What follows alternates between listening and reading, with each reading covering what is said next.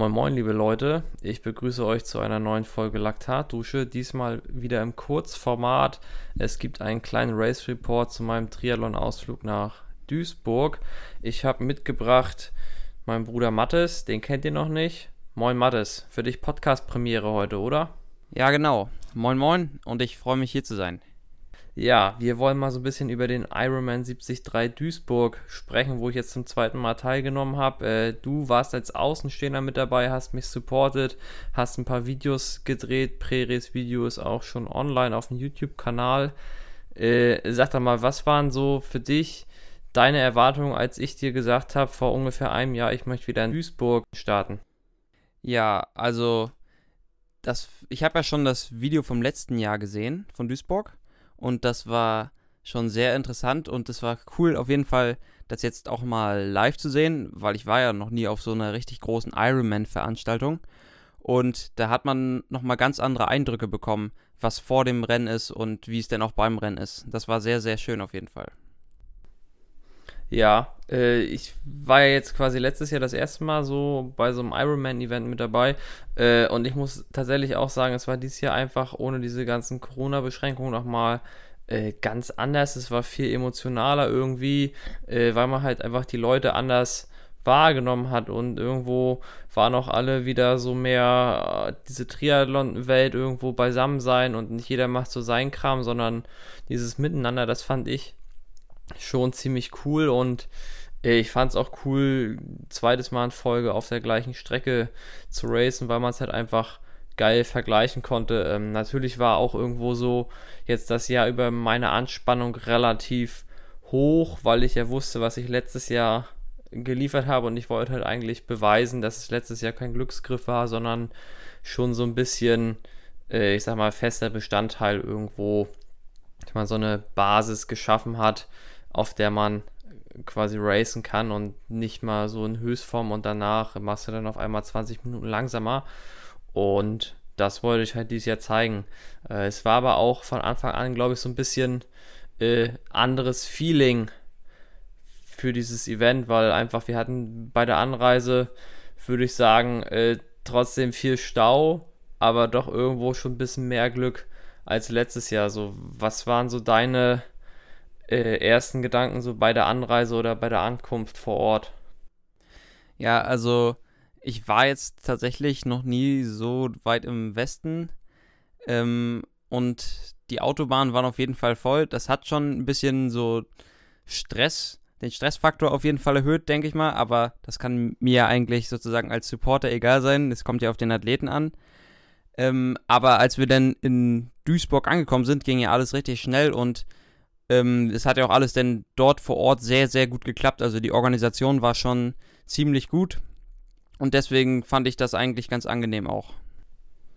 Ja, richtig. Also so ähnlich würde ich es auch beschreiben. Wir waren diesmal ein bisschen weiter weg untergebracht von der Rennstrecke. Äh, auf der Karte sah das relativ weit aus. Letzten Endes waren es 10 Minuten mit dem Auto, was glaube ich äh, vollkommen okay ist. Und äh, auch so die Abläufe. Letztes Jahr war es halt super gestresst am ersten Tag, weil wir gerade so vor äh, Cut-Off die Nummer bekommen haben. Dieses Jahr war das äh, so, dass wir dann äh, uns am ersten Tag noch kurz ein bisschen das alles angucken konnten äh, und schon mal so ein bisschen den Plan für Sonntag geschmiedet haben. Ähm, der erste Abend war dann auch relativ schnell gelaufen. Wir haben die Nudelsaison eingeleitet. es gab dann, glaube ich, fast zu jeder Mahlzeit Nudeln oder Milchreis. Das fand ich eigentlich so für den kurzen Zeitraum völlig okay. Äh, du hast auch gut gekocht, muss ich echt ja, sagen. Ich habe Kochen äh, gelernt da. ja, genau. Kochen beschränkt sich äh, auf so weit Nudelwasser warm machen, bisschen Salz rein, Nudeln rein und äh, Soße aus der Dose aufwärmen. Also, genau. Na, nein, kleiner Spaß. Kleiner Spaß am Rande. Und ähm, ja, der Samstag war dann auch irgendwie relativ schnell da und auch irgendwie sehr, sehr schnell um. Wir haben vormittags ein bisschen Vorbelastung gemacht. Da war irgendwie der Vormittag mit rum. Das war in Ordnung. Irgendwo da war schon so das Gefühl wieder da. Geil, das, das wird gut. Also das Tapering und das Training hat super gepasst. Und äh, nachmittags waren wir dann zur Wettkampfbesprechung und beim Bike-Check-In. Äh, wie hat dir so die Wettkampfbesprechung gefallen? Was ist dir aufgefallen? Ja, also lustig war auf jeden Fall, als wir da angekommen sind und auf einmal der Sound so übertrieben laut war. Also da hat man so Ohrenschmerzen bekommen. Dann sind wir erstmal noch auf eine andere Tribüne weiter außen hingegangen und dann ging es auch und war auch ganz angenehm. Und ähm, man hat auch gemerkt, dass der Veranstalter schon auch Ahnung hatte davon, was er da erzählt. Allerdings waren jetzt die Informationen nicht so die allerneuesten, sage ich jetzt mal. Es hat sich auch ein bisschen, find, fand ich, ein bisschen gekreuzt mit den, äh, mit den Vorinformationen, die man schon online gelesen hatte. Aber es ist auf jeden Fall, finde ich, wichtig, dass man so eine Wettkampfbesprechung nochmal hat, damit alles geklärt ist. Ja, ich, ich fand das halt insofern cool, weil du hast halt die ersten Leute schon so getroffen, die man vielleicht auch so über die sozialen Medien kennengelernt hat und konnten sich so mal austauschen. Ähm, dann fand ich doch die Scherze des Moderators, der die Wettkampfbesprechung gemacht hat, sehr, sehr amüsant. Äh, so Sprüche wie, ja, 29 Grad Wassertemperatur äh, und auf einmal schlagen alle die Hände über den Kopf zusammen, fand ich doch sehr lustig, diese Witze. Das ist genau mein Humor gewesen. Äh, letzten Endes hatten wir am Wettkampf morgen dann 22,9 Grad, also alles safe. Die ganzen Nichtschwimmer-Triathleten mit Neo waren gerettet. Ähm, ja, und äh, so wie du halt sagst, also aus diesem Athletenguide hat man alle Informationen gehabt. Äh, ich fand es trotzdem irgendwo für mich so auch wichtig, das gehört irgendwie so dazu, so eine Wettkampfeinweisung, dass man nochmal weiß, wo geht's rein in die Wechselzone, wo geht's raus. Ähm, weil das ist ja das, wo man letzten Endes am Wettkampftag die Zeit liegen lässt.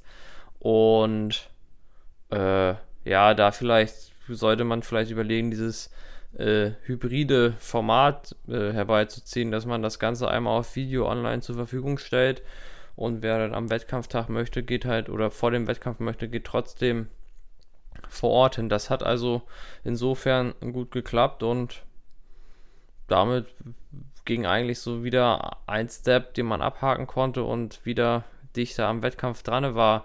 Äh, dann gab es ja nach diesem grandiosen Bike-Check-In äh, eigentlich nichts weiter Besonderes am, am, Tag vor dem Rennen, oder? Äh, Nudeln gab es noch. Am Abend. Ja, richtig. Ach, stimmt. Da, da muss man vielleicht auch noch erwähnen, äh, so, so, eine kleine Anekdote. Ironman hatte das äh, Welcome-Buffet angekündigt. Das war so ein bisschen nach hinten losgegangen, weil es gab für die 2000 Teilnehmenden gab es genau einen Wagen, wo es dieses Buffet quasi gab. Es gab Burger, es gab Pommes und Getränke und dann äh, am, an Tag 1 äh, standen dann irgendwie abends dann noch irgendwie so knapp 500 Leute da an. Und dann kam so die Ansage, ja, eure Essensmarken, die gelten auch noch morgen und am Sonntag, weil wir haben jetzt kein Essen mehr. Das war so, so ein kleiner Flop und dann gab es dann den Samstag, stand ich dann an diesem Wagen und dachte, okay, ich hole einfach für mich und für die Supporter nochmal eine Packung Pommes. Äh, ungelogen irgendwie 60 Minuten auf Pommes gewartet da dachte ich so, boah, das sind einfach die geilsten Pommes, die du jemals bekommen könntest. So geiler als in Belgien beim Cross oder so. Ja, war jetzt äh, so weniger gut. Also die Nudeln, die wir gekocht haben, die waren dann irgendwie am Ende geiler, fand ich. Ja, die habe ich ja auch gekocht. Aber was ich auch interessant fand ähm, an der Pommesbude, wie die Leute dann auch so ein bisschen sich schon so bescherzt haben, sag ich jetzt mal, der isst jetzt noch vorm Rennen Pommes, das kann doch nicht sein und sowas. Und ich glaube auch, dass die ganz dollen Ironman Cracks, dass die auch selber gekocht haben abends noch. Ja, richtig. Also das war eigentlich auch so, so semi-professionell, nur auch von meiner Wenigkeit, dass ich es vorm Rennen gemacht habe, aber ja, ich glaube, ich wäre nach dem Rennen auch einfach nicht in der Lage gewesen, da so lange anzustehen. Aber äh, doch, das ist mir tatsächlich auch aufgefallen, dass die Leute so kein Stück besser als man selber, aber so über die anderen lästern. Aber gut, das gehört halt einfach zu der Szene irgendwie so ein bisschen auch dazu, dass, dass man die eigenen Fehler bei anderen sieht, aber bei sich selbst nicht. Aber das ist ja auch völlig in Ordnung, finde ich so. Dass, ja, ne, keiner ist perfekt. Wie hast du die Nacht vor ja, dem Rennen geschlafen?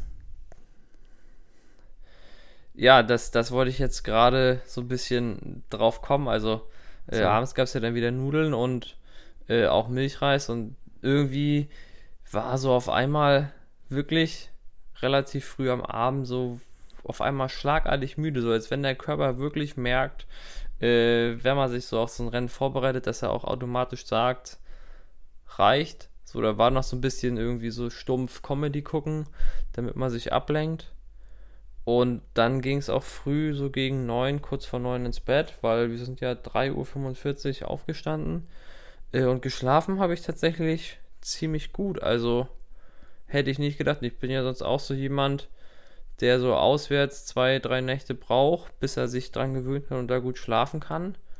Aber das war so, ich sag mal, auf Knopfdruck geschlafen und auch ziemlich gut hochgekommen am, am Renntag. Ja, also ich fand auch die Nacht mh, mm, also angenehm, aber die Uhrzeit, als wir aufgestanden haben, äh, als, als wir aufgestanden sind, das war einfach nur unmenschlich, fand ich. Wann war das ungefähr? Ja, Wann hat bei dir der Wecker geklingelt?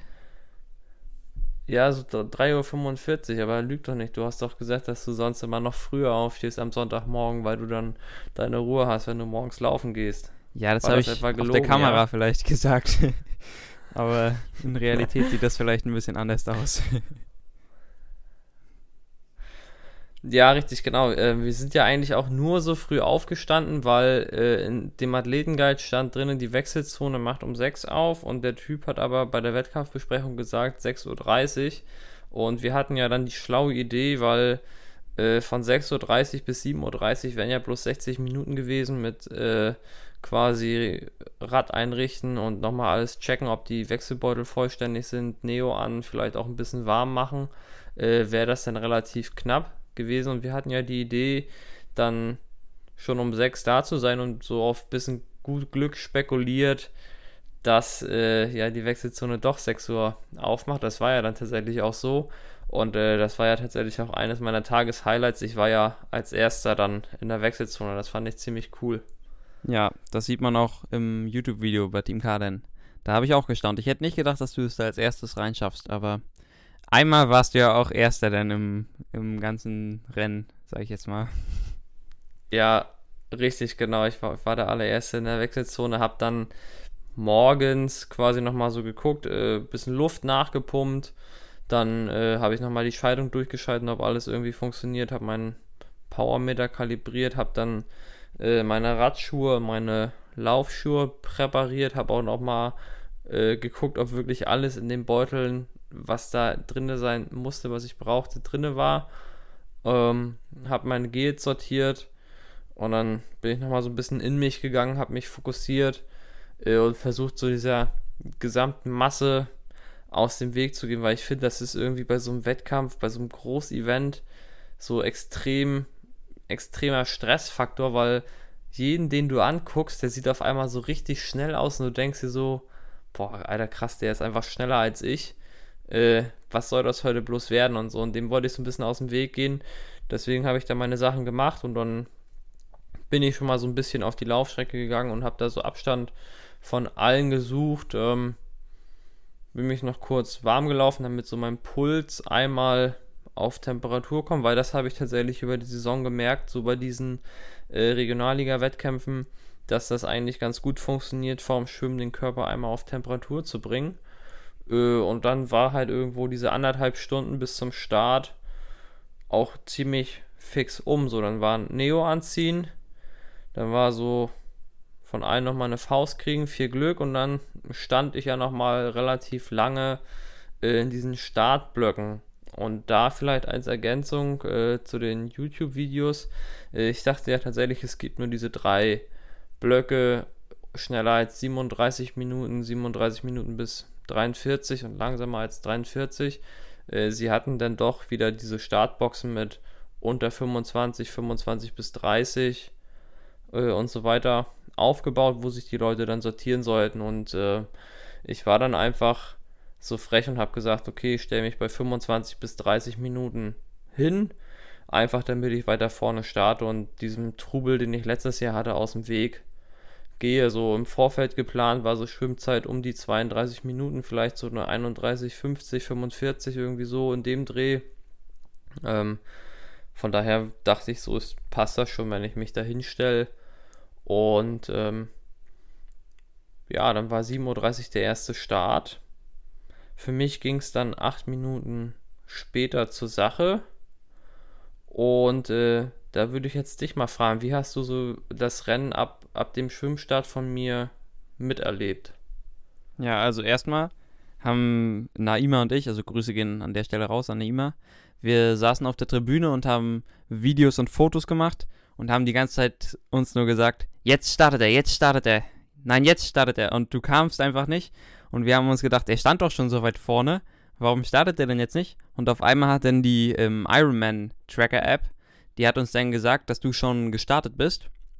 Und wir haben uns gewundert, er ist doch noch gar nicht gestartet. Und dann zehn Sekunden später bist du dann aber tatsächlich gestartet. Und das war auch schon ganz schön viel Aufregung. Wir haben dann schon überlegt, ob wir dich verpasst haben oder sowas. Aber dann haben wir gesehen, wie du engelsgleich ins Wasser reingelaufen bist und dann deine Schwimmleistung absolviert hast, auf jeden Fall. Ja, äh, das tatsächlich, also ich hatte ja eigentlich gedacht, es dauert eine Viertelstunde bis nach dem ersten Start, bis ich im Wasser bin. Das ging ja schon mal schneller, aber irgendwie zieht sich das dann doch auf einmal noch, weil du hast irgendwie immer noch jemanden, der drei Reihen weiter hinter dir stand und sich noch mal so ein bisschen vorbeidrängelt, weil er vor dir ins Wasser will. Ähm, aber so, ja, ich habe dann, glaube ich, zu Start schön Bauchklatscher gemacht, habe das Volk belustigt und äh, bin dann geschwommen. Das war tatsächlich auch diesmal stressfreier. Ähm, es gab so ein kleines Handgemenge irgendwo zwischendurch, weil das ist auch so ein Phänomen, wenn du Leute äh, auf der Seite überholst, wo sie hinatmen und dann sehen sie, dass sie überholt werden, dann ziehen sie mit dem Arm irgendwie stärker durch und äh, driften dann so ein bisschen ab und schwimmen in dich rein. So, das äh, hatte ich zum Glück nur einmal. Äh, und so war das Schwimmen halt voll geil. Also das, ich habe beim Schwimmen richtig gemerkt, okay, das, das läuft, also, oder das schwimmt. Äh, und das wird geil heute. Und ähm, bin dann quasi nach den 1100 Metern aus dem Wasser raus und da stand dann 29, 43 oder so. Und das war so der erste richtig geile Motivationsschub. Das hat gepasst für mich so. Und dann, äh, ja, Wechsel war auch schneller als letztes Jahr. Zwar langsamer, also äh, langsam immer noch so für die Verhältnisse, aber schneller als letztes Jahr. Und dann ging es aufs Rad rauf. Äh, da habt ihr ja jetzt quasi eigentlich nicht so viel von mitbekommen, weil die Radstrecke ja dann doch rausgeht.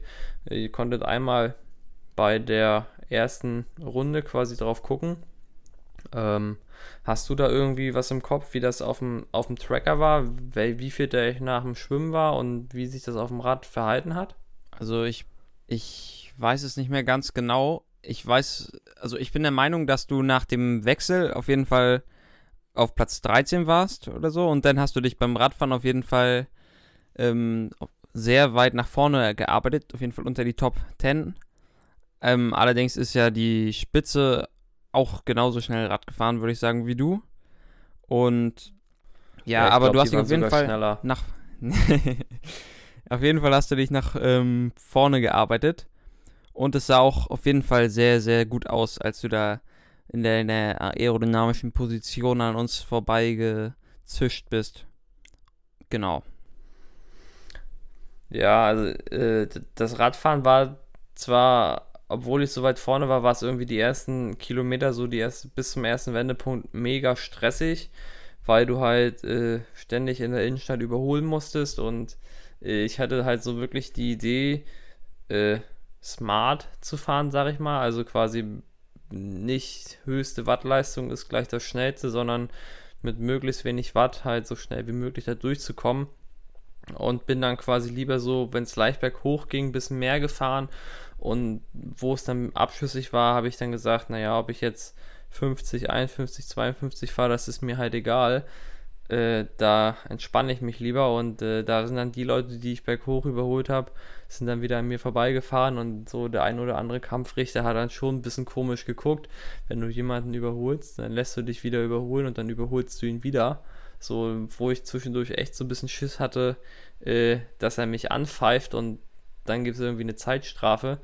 Das war so das, was mich auf der ersten Runde so ein bisschen schockiert hat. Und dann kam irgendwann so kurz vor der Wende äh, Linus Kube, den habe ich letztes Jahr beim 73 in Duisburg kennengelernt, an mir vorbeigeschossen. Der ist irgendwie die erste Runde im 44er Schnitt gefahren oder so. Das war schon ziemlich krass. Und irgendwie so im Nachhinein hätte ich da oder wäre ich da gern mitgefahren, weil es einfach wahrscheinlich die zweite Radrunde so ein bisschen stressfreier gehalten hätte. Aber äh, vielleicht wäre auch das ganze Rennen dann äh, negativ gekippt, weil es einfach zu doll gewesen wäre. So, dann würde ich jetzt auch zur Runde 2 kommen. Die war wesentlich stressfreier, obwohl mehr Leute irgendwie auf dem Kurs waren. Äh, aber es hat irgendwie so relativ geil gepasst, dass quasi die Menschenmengen äh, auf diesem breiten Straßenabschnitt, man fährt da ja quasi ein Stück Autobahn, dass man die da hatte und die Innenstadt relativ gut fahren konnte. So, das war halt zum Radfahren und das Radfahren war halt auch drei Minuten schneller als letztes Jahr. Von daher war ich jetzt in Summe irgendwo schon mal sechseinhalb Minuten schneller als im Vorjahr. Und dann kam halt quasi das Laufen. Was würdest du so zum Laufen vorab mal sagen? Ja, also ich habe ja relativ viel dieses Jahr mit dir trainiert und ich wusste auf jeden Fall, dass die Laufform passt. Allerdings habe ich denn, also hast du ja auch schon bei deiner Radtaktik so angesagt, sag ich jetzt mal, dass du ein bisschen härter Rad fährst und dann vielleicht ein bisschen äh, lockerer läufst. Also was heißt locker? Ich glaube da hinten, wenn du hinten heraus von der Mitteldistanz läufst, dann ist das alles hart. Aber an sich sah das eigentlich noch relativ gut aus. Aber man hat dann schon gemerkt, dass, denn, dass, dass es ganz schön weh tut, das Laufen. Weil es ja vor allen Dingen auch immer windiger wurde gefühlt. Also ich habe da schon mir meine Jacke dann anziehen müssen am Streckenrand. Ja, also äh, das stimmt. Die, die Idee war halt, ein bisschen schneller Rad zu fahren und dann zu sagen, okay, dann, dann läuft man halt ein Mühe langsamer und ist quasi im Schnitt trotzdem deutlich schneller als im Vorjahr. So, der Wind hat sicherlich äh, hinten raus auch eine, eine Rolle gespielt. Ähm, was ich aber so an dem Punkt auch gemerkt habe, war, letztes Jahr war ja der Wettkampf komplett im Regen. Da hattest du ja dann dieses Jahr Glück, dass du keinen Regenschirm brauchtest, vier Stunden lang. Ähm, Schwimmen und Fahrradfahren war es auch völlig okay, dass es trocken war. Äh, da ich aber relativ hitzeanfällig bin oder empfindlich, äh, habe ich mir dann doch so gedacht beim Laufen, es wäre jetzt geil, wenn doch irgendwie das Wetter aus dem letzten Jahr wäre. Und die erste Laufrunde, die war dann auch noch ziemlich gut, da war alles halt noch tipptopp im Plan.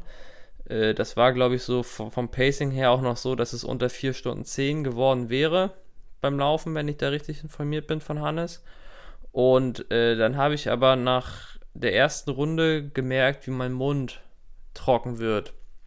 Und äh, habe dann auch schnell entschieden, dass ich ab da, als ich das gemerkt habe, die Verpflegungsstellen anlaufe und quasi vernünftig trinke, einfach damit ich nicht dehydriere und auch keine Krämpfe kriege und so weiter und das Ding einfach sauber zu Ende laufen kann. So dementsprechend habe ich dann auch ein bisschen Geschwindigkeit rausgenommen.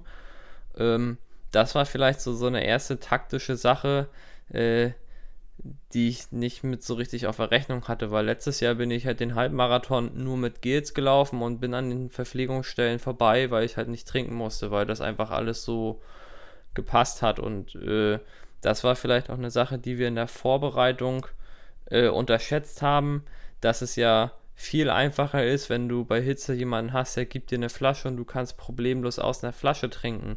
Ähm, aber bei so einer Triathlon-Veranstaltung ist es ja dann so, da machen die Helfer tausende von Bechern fertig und diese Becher, die sind, wenn du ihn greifst, ist der nur halb voll und wenn du ihn gegriffen hast, ist von dieser Hälfte nur noch ein Viertel übrig. Und davon kippst du, wenn du dir was in den Mund kippen willst, sowieso auch schon wieder was daneben. Ähm, von daher war das so, so ein, ich sag mal, Game Changer, der mich hinten raus so ein bisschen die Zeit gekostet hat, würde ich mal so behaupten so die, die Mischung aus Temperatur und Flüssigkeitszufuhr, dass das nicht so ganz hingehauen hat, weil ich das einfach unterschätzt habe. So und äh, bin dann, glaube ich, kontinuierlich von Runde zu Runde langsamer geworden. Also langsamer halt in Anführungsstriche. Das war jetzt, glaube ich, immer noch der viertschnellste Halbmarathon, den ich jemals gelaufen bin äh, in meiner gesamten Triathlon-Karriere. Von daher ist das immer noch völlig im Rahmen und glaube am Ende 1,29, 43 oder so Halbmarathon hinten drauf gelaufen, was ja eigentlich keine schlechte Zeit ist. Ja, aber ich muss sagen, ähm, wer noch mit dem Double Bizeps ins Ziel rennen kann, der hat noch nicht alles gegeben beim Laufen. Oder war das denn einfach das Feeling am Ende, dass du dann ins Stadion reingelaufen bist und da dann Cheerleader sind und ganz viele Leute, die applaudieren? Oder warum hast du das gemacht mit dem Double Bizeps? Ja, also ich sag mal so, so, der ist ja so ein bisschen mein Markenzeichen auf der einen Seite und äh, was man ja auch nicht vergessen darf, man hat ja gesehen, wie mein Gesichtsausdruck von Runde zu Runde so mehr so, die, man hat mehr, mehr Zähne gesehen, weil ich so äh, gebissen habe und gekämpft habe. Und ähm, ja, da gehen an dieser Stelle Grüße an Max Müller raus. Der hatte sich das quasi so gewünscht, so und sagte so, ja, wenn du dann noch ein bisschen Kraft hast, dann lauf doch so ins Ziel, genieß das. Äh, weil quasi so der, der Zielanlauf, der ist halt so ein bisschen emotional so, ne? Den, den hast du eigentlich, sag ich mal, nicht oft. Äh, und dann finde ich, ist das dann kacke, wenn du da reinläufst und dann gibst ein Foto und du bist unter dem Zielbogen und drückst auf deine Uhr. So, und dann habe ich mir halt was überlegt, wie kann ich da reinlaufen, dass ich halt nicht dieses dämliche Foto habe, wo du halt auf deine Uhr drückst. Und ja, Double Bizeps und dann kannst du halt nicht auf die Uhr drücken, so, ne? Und das war halt so, deswegen habe ich das gemacht, so, das äh, werde ich mich Ewigkeiten dran erinnern und irgendwo fand ich, war das so ein geiler Abschluss von diesem Wettkampf, so, ne? Ja, auf jeden Fall. War auf jeden Fall anschaulich. ja, ebenso. Und äh, wer weiß, ob das da an dem Tag noch jemand gemacht hat.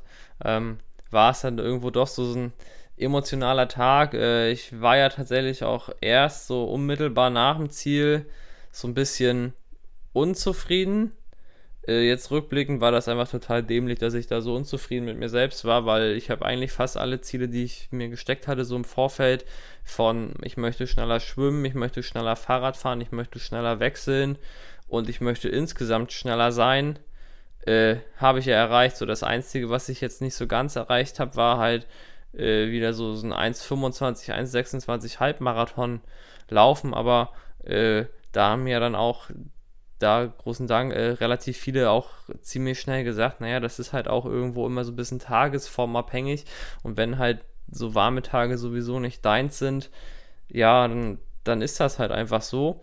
Äh, von daher war das dann auch relativ schnell gegessen, was mich dann halt auch noch so ein bisschen äh, gewurmt hatte.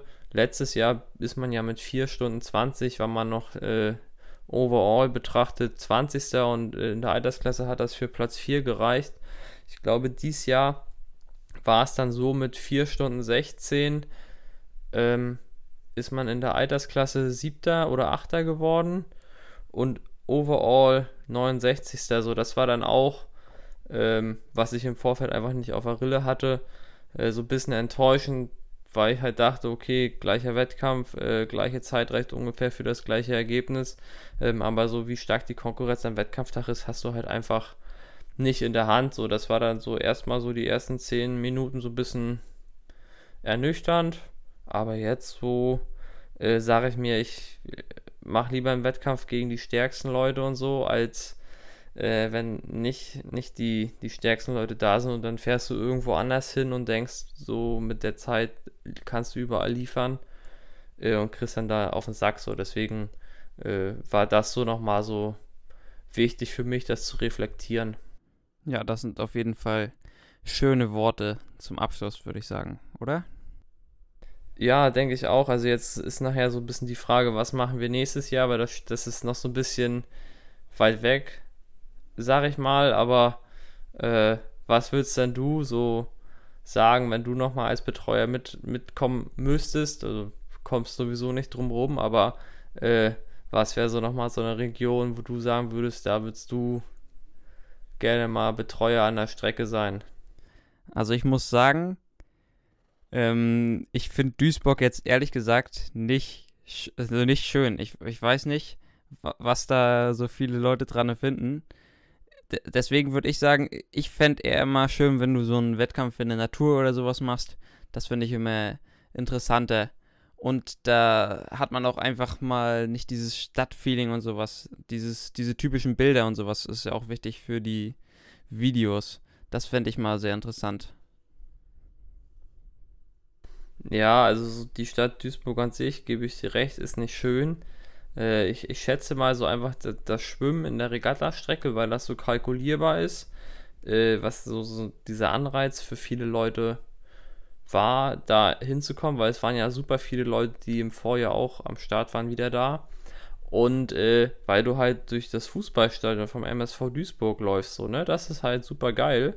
Äh, die ersten zwei Runden, wo du einfach nur durchläufst, äh, das ist schon cool, aber noch nicht so berührend. Aber so der Zielanlauf in diesem Stadion, das ist halt schon irgendwo geil. So, das war so der Reiz, was, was mich quasi so mitbewegt hat, das nochmal zu machen. Aber äh, nach zweimal bin ich jetzt auch äh, ehrlich gesagt so weit, dass ich sage, okay, war, war schön. Jetzt könnte ich was anderes ausprobieren, ehe ich wieder nach Duisburg gehe zum Triathlon. Ja. So, und äh, da, so was du sagst, so mal so ein Naturtriathlon, äh, ja, also ich kann mir auch vorstellen, dass halt auch so kleinere lokale Triathlon-Wettkämpfe, dass die auch halt so einen geilen Reiz und Touch haben. Äh, von daher würde mich sowas auch mal reizen. So, und jetzt haben wir hier gut 30 Minuten über den Triathlon-Wettkampf gequatscht. Äh, demnächst gibt es dann wieder auch eine neue richtige Folge. Und von meiner Seite sage ich vielen Dank fürs Hören. Ich hoffe, äh, die kleinen Einblicke haben euch gefallen und ich sage ciao, ciao, bis zum nächsten Mal. Auch von mir danke fürs Zuhören. Danke für das nette Gespräch und ciao.